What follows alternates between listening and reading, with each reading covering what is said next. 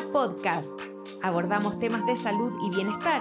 Conversamos con nuestros especialistas de clínica alemana acerca de temas relevantes y contingentes para nuestra comunidad. Estamos contigo para educarte.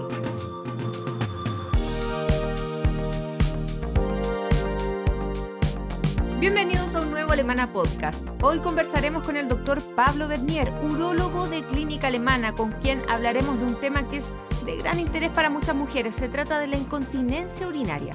Bienvenido, doctor. Muchas gracias por aceptar nuestra invitación. Hola, que tengan un buen día. Muchas gracias por la invitación. Doctor, cuéntenos por qué se produce la incontinencia urinaria.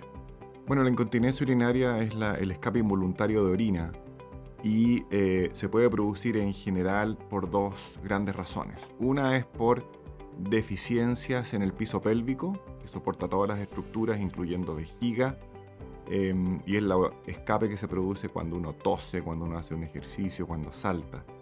Y también se puede producir asociado a la urgencia miccional, no alcanzar a llegar al baño a tiempo, y eso se produce en general por em, contracciones eh, involuntarias, no inhibidas de la vejiga. Doctor, ¿existen casos de fuga de orina que sea más normal en ciertas situaciones? ¿Y cómo distinguimos los casos que son más bien patológicos?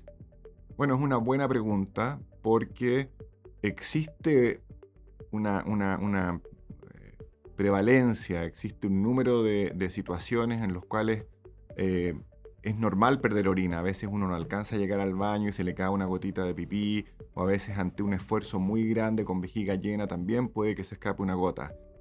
Pasa a ser un problema cuando empieza a afectar la calidad de vida. ¿Qué tan frecuente es esta patología en la población? Bueno, en, estudios que se han hecho en el mundo y también han sido replicados en Chile, em, se estima que aproximadamente la mitad de las mujeres a los 50 años han presentado episodios de escape involuntario de orina, de incontinencia. ¿Es más frecuente, en, tiene que ver mucho el tema del embarazo con esta incontinencia? ¿O no necesariamente? El embarazo es un factor de riesgo, pero no necesariamente. Nosotros eh, vemos pacientes eh, que nunca se han embarazado, que nunca han tenido hijos o que han tenido hijos por cesárea que eh, presentan fenómenos de incontinencia urinaria. Y entrando más en, específico a los distintos tipos de incontinencia. Eh, ¿Por qué se produce específicamente la incontinencia por esfuerzo?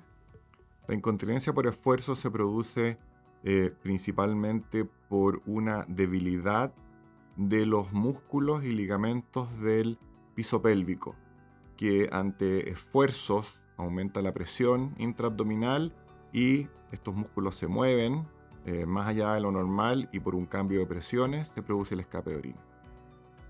¿Y este tipo de incontinencia, eh, cómo la podemos tratar?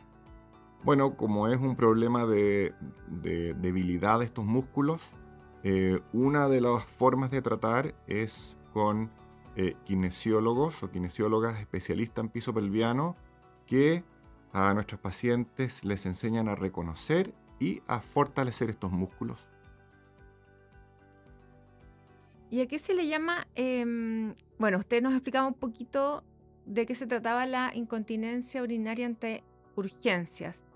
¿Cómo podemos tratar en, la, en estos casos? ¿También eh, es por la misma debilidad o no necesariamente? No, ese es otro, otro fenómeno. Esta escape de orina o incontinencia que se produce ante las urgencias se debe a esta contracción desordenada de la vejiga.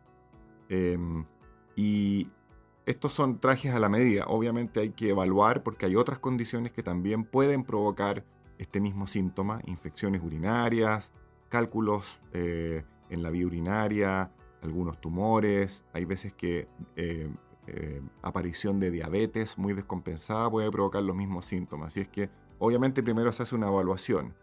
Y la primera línea de tratamiento es em, ajustar la ingesta de líquidos y sobre todo de irritantes de la vejiga, como café, bebidas gaseosas, eh, té, alcohol.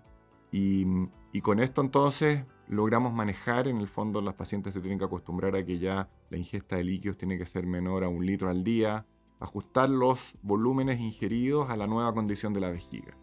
Eh, y segunda línea de tratamientos hay fármacos. Y después hay tratamientos ya de tercera línea más sofisticados, eh, como inyecciones de Botox en la vejiga o eh, lo que se llama neuromodulación, o sea, marcapasos externos que pueden controlar también este desorden en la contracción de la vejiga. ¿Qué pacientes deberían tener eh, más atención, por ejemplo, en presentar en estos, estos problemas? ¿O cuándo consultar al especialista?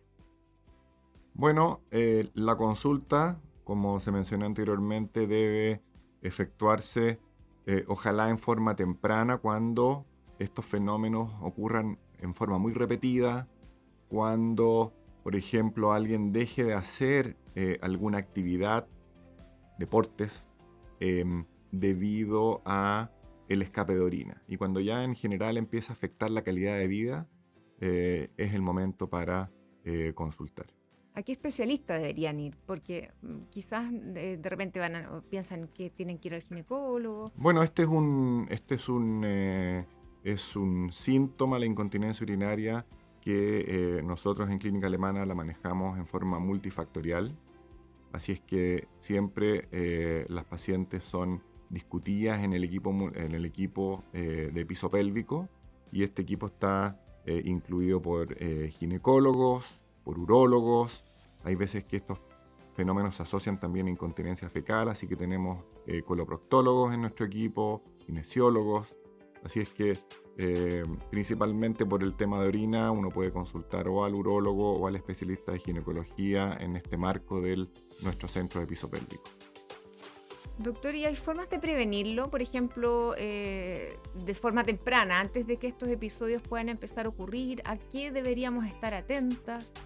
Bueno, eh, si ya uno empieza a notar que, empieza a ocurrir algún tipo de escape, es bueno consultar porque efectivamente se pueden prevenir Em, con ejercicios de piso pélvico, los llamados ejercicios para fortalecer la musculatura.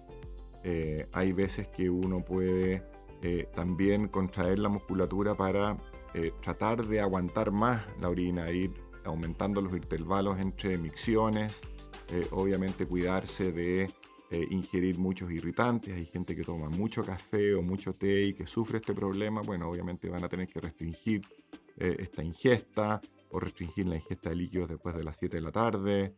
Así es que eh, la gente que fuma, ojalá dejar de fumar, gente le puede desencadenar tos y obviamente esa tos va a eh, exacerbar los problemas de incontinencia.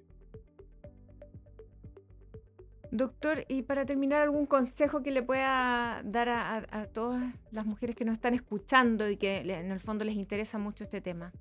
Bueno, yo diría que el gran mensaje es que la incontinencia urinaria es un fenómeno muy común em, que afecta la calidad de vida y que en Clínica Alemana tenemos un centro de especialistas multidisciplinario eh, en la cual podemos, por decirlo así, eh, prevenir y podemos también tratar en forma adecuada y a tiempo para evitar progresión de este síntoma. Perfecto, doctor. Quiero agradecerle. Eh, tiempo por explicar tan claramente este tema tan conciso. Estamos conversando con el doctor Pablo Bernier. Muchas gracias, doctor, por estar con nosotros. Muchas gracias por la invitación. Nosotros nos despedimos y les recordamos activar las notificaciones haciendo clic en la campanilla y compartir este contenido con alguien a quien le pueda ser útil. Comparte entre tus familiares y amigos. Hasta una próxima ocasión y nos encontramos en un nuevo Alemana Podcast. Síguenos en nuestras redes sociales y visita nuestro sitio web alemana.cl. Nos vemos en otro Alemana Podcast. Clínica Alemana. Si es tu salud, es la alemana.